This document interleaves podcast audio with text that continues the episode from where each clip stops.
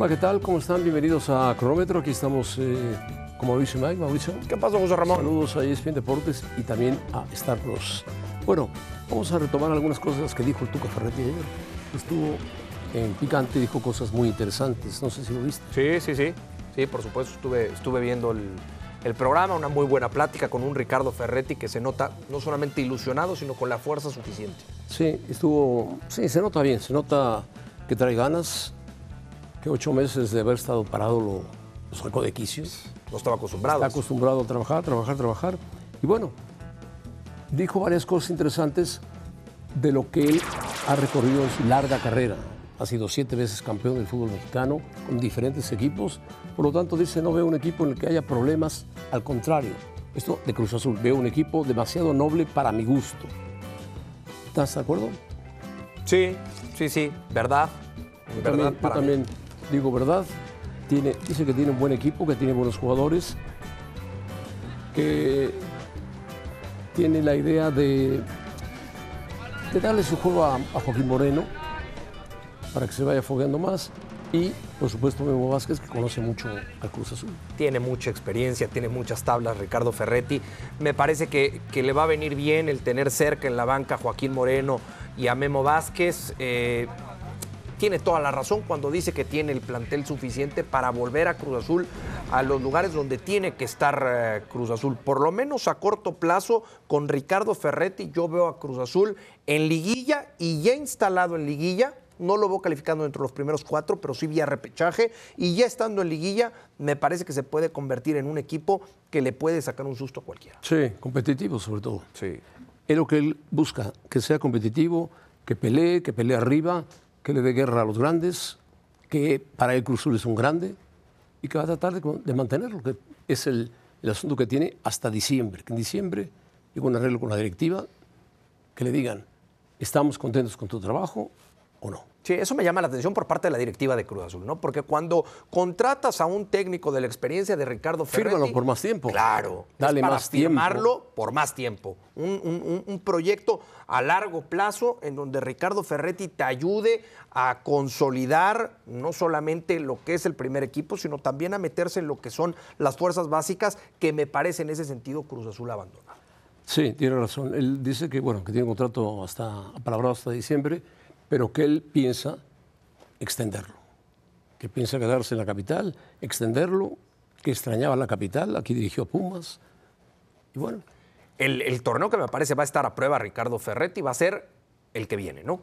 En este, ¿cuánto puedes llegar a exigirle a Ricardo Ferretti cuando él ni siquiera tuvo que ver en el armado del equipo? meterlo entre los ocho primeros Ese será el objetivo. para- y recibir el primer partido en casa. Sí, Y de ahí pegar un salto, a ver si lo puede dar. de ahí lo que venga.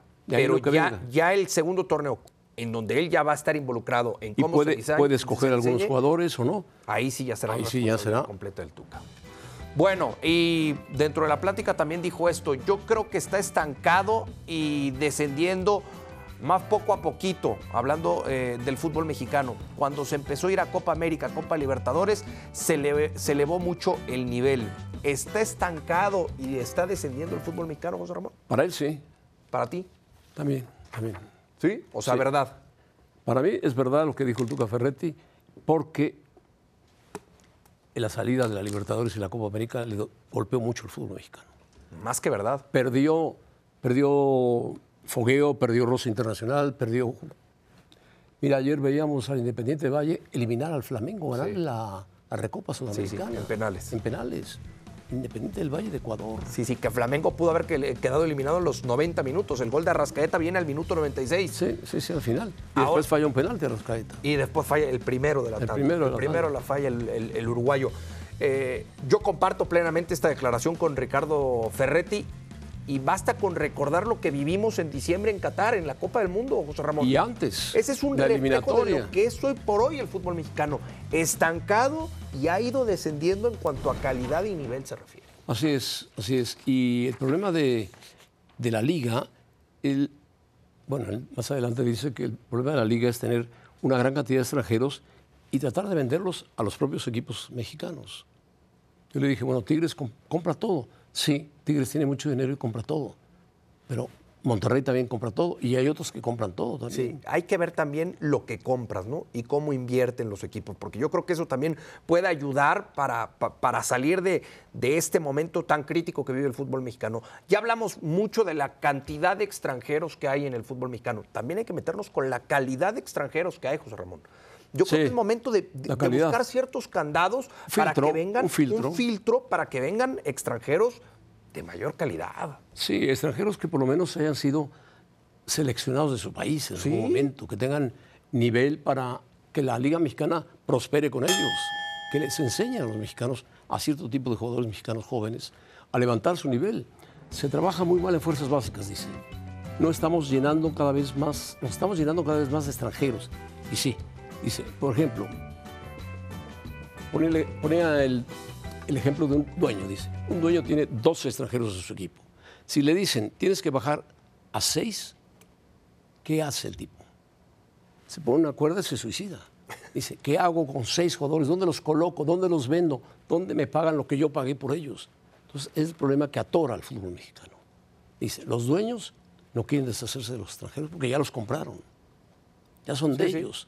Y si les van bajando, dice, tiene que ser poco a poco, poco a poco, hasta llegar al 6-5 o al 5-6. Ahora, en esta, en esta declaración eh, tiene, tiene mucha verdad en cuanto, en cuanto a lo que dice de, de fuerzas básicas.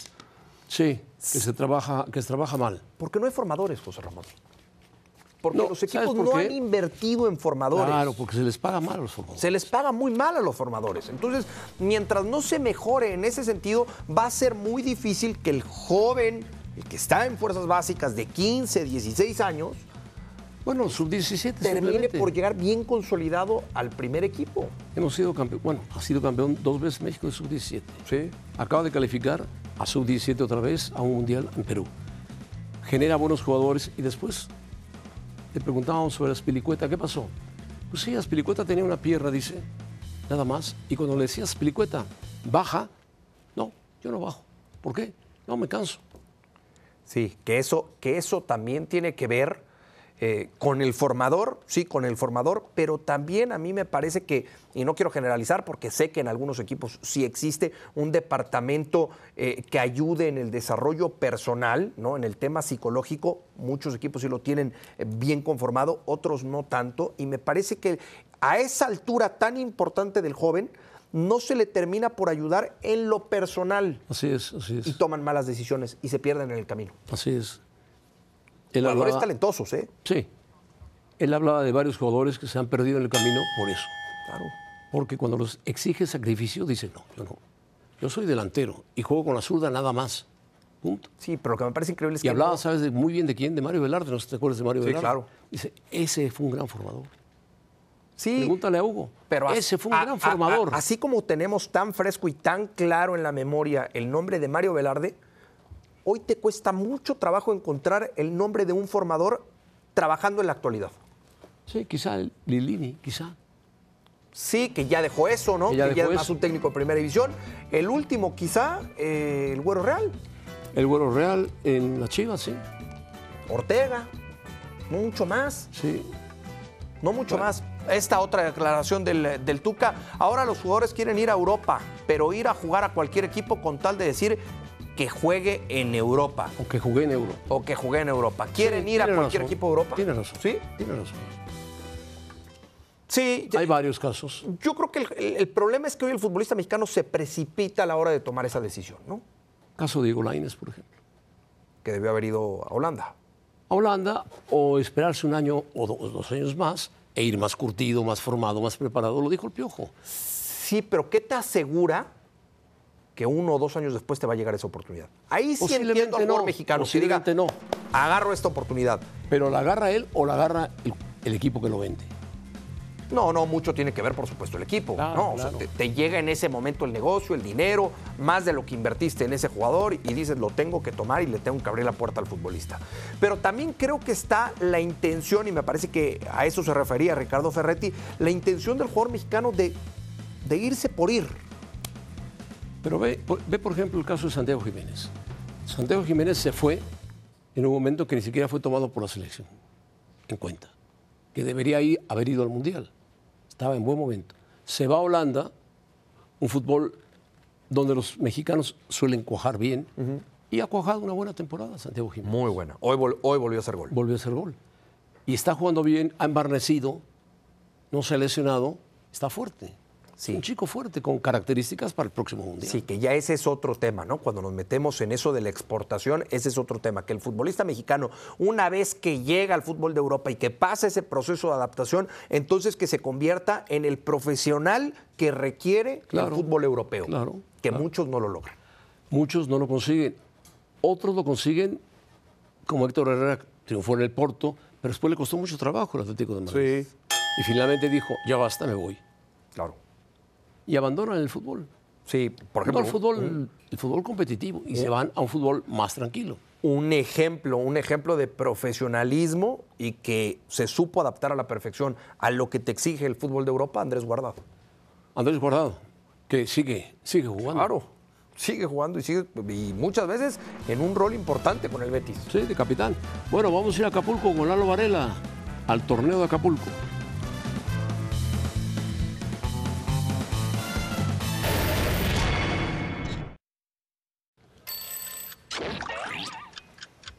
Bueno, cinco minutos con Lalo Varela desde Acapulco. Lalo Varela, qué envidia que estés en Acapulco. Qué envidia. Saludos. es la única es la única edición que yo puedo hacer cronómetro en donde José Ramón diga eso, que le, que le doy envidia. Yo te invité y dijiste que querías venir. Los dos boletos te esperan y también para, para el que quiera. Les prometo que hay dos boletos para los que vengan. Ah, caray. Ah, Incluido maravilloso. tú, Mau. Ah, bueno. Maravilloso, El maravilloso. productor ya está en la carretera. Gracias, Lalo. El productor ya está en la carretera. Pero bueno, platícanos, Lalo, de.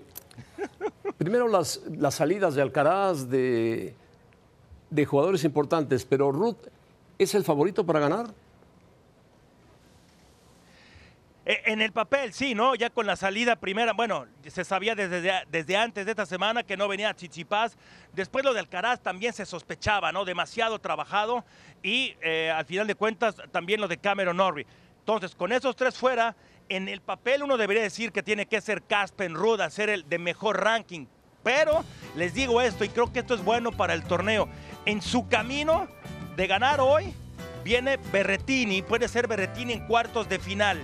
Después es Holger Rune. Estos dos son top 10. No, no son fáciles de roer estos, estos rivales. Y en la final pudiera ser Taylor Fritz, que ya llegó a la final hace un par de años, o Denis Shapovalov, este canadiense zurdo. Si son cada uno de estos rivales, como yo creo que pueden ser, es una final, eh, sería un proceso muy interesante, muy complicado y ojalá se dé así porque son partidazos todos y cada uno de ellos. Y creo que Ruth debería ser el favorito en cada uno. Te pregunto algo, Lalo. ¿Tú crees que Ca- Carlos Alcaraz, eh, que estuvo parado más de 100 días a raíz de la lesión que tuvo, eh, aceleró muy rápido su regreso o juntó mucho Buenos Aires con Brasil, con Acapulco y se lesionó justamente en el segundo set en Brasil, en Río de Janeiro? Sí, yo creo que es la segunda parte de, de- de tus ideas, lo que ahí sí concuerdo.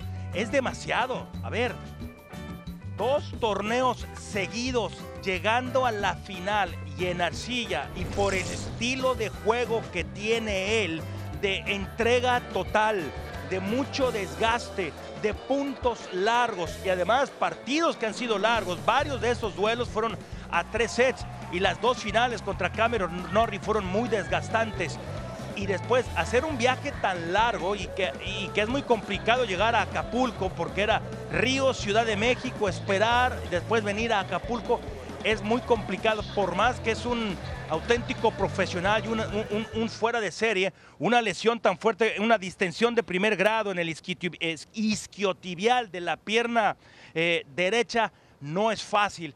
Yo creo que tienen que tomársela más tranquila y no eh, calendarizar un poco mejor, cuidar un poco más ese físico, porque por más de que es muy fuerte y muy profesional, el cuerpo te dice, hey, espérame tantito. Sí, te, te cobra el cuerpo las lesiones, además de que es fuerte, profesional y joven, ¿no? Pero quizá jugando a Río de Janeiro era suficiente para pegar el salto a Acapulco, ¿no? Pero bueno, es cosa de quien lo maneja. Es una pena que no haya estado. Ahora, estamos viendo, platicando con eh, Mao, de los entrenamientos que está haciendo Nadal para regresar, no a Indian Wells ni a Miami, sino a la arcilla, que es donde él se desempeña muy bien. Eh, no sé si lo has visto en el gimnasio, el tipo de entrenamiento que está realizando Rafael Nadal. Sí, bueno, es un él, él, él, sabe de esto, ¿no? Prácticamente, recordar esto, antes de su primera participación en Roland Garros, no recuerdo exactamente el año, creo que fue 2005, no jugó el año anterior porque estaba lesionado. O sea, este señor no, no, no, no, toda su carrera ha estado plagada de lesiones. Es un jugador que pudo haber parado hace ya rato. Es increíble la capacidad, la tolerancia que tiene para el dolor, ya sea de sus rodillas, del pie, de, de, la palma de la mano, porque lo hemos visto en Australia con unas ampollas terribles que ni siquiera podía saludar a alguien. Ahora imagínate tocar, agarrar una raqueta y, ganar esos partidos. Solamente él sabe cómo, cómo, cómo le hace. Es, es increíble y la palabra increíble le queda chica a este hombre. Y luego, por ahí también, si, si, si está listo para ganar otras cosas, yo creo que se va a enfocar totalmente en el polvo ladrillo este año. Y yo creo que este puede ser, puede ser, ¿eh? porque con él no se sabe, su última oportunidad de ganar Roland Garros, ganar su decimoquinta ocasión, el invitacional Rafael Nadal en Roland Garros. Sí, tiene razón. ¿Llegará, llegará a Nueva York eh, Rafa Lalo? Y, híjole, mira, qué, difícil, ¿no? Es una situación con él. Eh, que, hay que rezar porque no sé cómo le hace, insisto, y no, y no estoy exagerando. Yo no soy fanático de Rafa, sí soy un seguidor de él, un admirador de él, por supuesto, porque lo, que ha hecho él en la cancha, insisto, Wimbledon, su propio papá diciéndole, ya retírate. Sí, sí. ¿Cómo le hace? La, tolerancia al dolor es increíble. Oigan, y le, le robo, ¿qué? 20 segundos nada más. Sí dos cosas con dos jugadores que tienen el apellido Ramírez. Uno, a doña Yola Ramírez, cumple 87 años la doña, la sexta mejor tenista en, eh, en un par de años, una de las mejores latinoamericanas en la historia. Uno.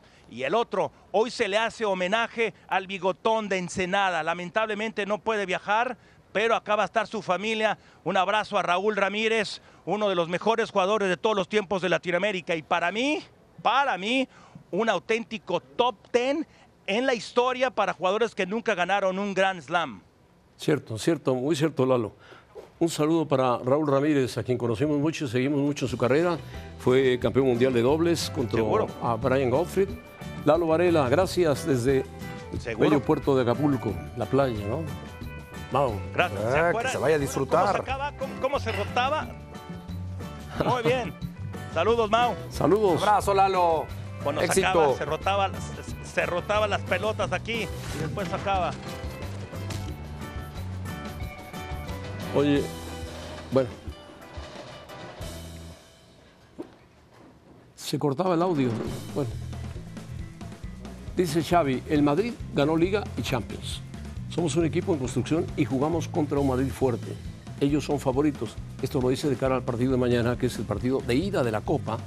Después, más adelante, por ahí de finales de marzo, principios de abril, va el partido de vuelta. Y quizá ya tenga recuperados el Barcelona a jugadores claves, como es el caso de Pedri, que lo requiere mucho, Dembélé, en fin, y otros jugadores que están lesionados o no están en su mejor momento. Lewandowski, por ejemplo, tampoco está para jugar el día de mañana. El Madrid tiene también algunos lesionados, pero está más completo y juega en casa. Sí, pero son, son, son muchas las bajas del, Barcelona. Por cierto, partido que tendremos en ESPN Plus el día de mañana, 3 de la tarde, tiempo del este. Yo soy de los que siempre le pido honestidad y transparencia a los entrenadores cuando hacen este tipo de, declaraciones. Y Xavi lo hizo bien. Me parece que Xavi, hoy cuestionado y criticado por muchos, pues dijo una verdad. Ante tantas bajas, el favorito es el Madrid. Sí, además se juega en el Santiago Bernabéu, ¿no? Además. Y el Madrid viene no, no descansado porque ha jugado mucho, pero se quitó de encima la carga de Liverpool.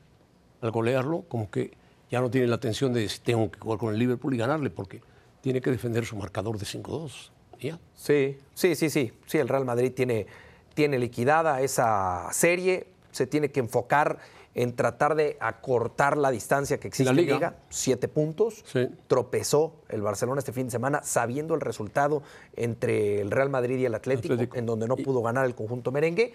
Perdió en Almería, un partido. Nunca había perdido el Barcelona con Almería. Sí. Nunca en su historia. De los peores partidos bajo la gestión Sí. de Xavi. El propio Xavi lo admitió. Bueno, vamos a ver qué pasa. Partido mañana interesante. Real Madrid-Barcelona, partido de idas de semifinales de la Copa del Rey. Y Santi Jiménez sigue haciendo goles. Este es un buen jugador que se fue a tiempo al fútbol europeo, al fútbol holandés. Ha crecido, físicamente lo es más fuerte y está redituando para él y para el que lo vendió. Antes te cuento esto, José Sí. Ramón. Ayude a las personas afectadas por el terremoto de Turquía. Visite redcross.org diagonal para ayudar. La Cruz Roja proporcionará a las personas y comunidades afectadas alimentos, refugios, suministros de socorro y otro tipo de asistencia. Siempre es importante ayudar. Ahí está el gol. Bien, Buen, buen jugador, Santi Jiménez. muy buen momento el que atraviesa Santiago Jiménez. Sí. Qué pena que tanto él como Henry Martín aparecieron en esta parte Sí. y no en el pleno mundial. No en noviembre. Bueno, gracias Mao. Gracias, José Ramón. Gracias. Buenas tardes.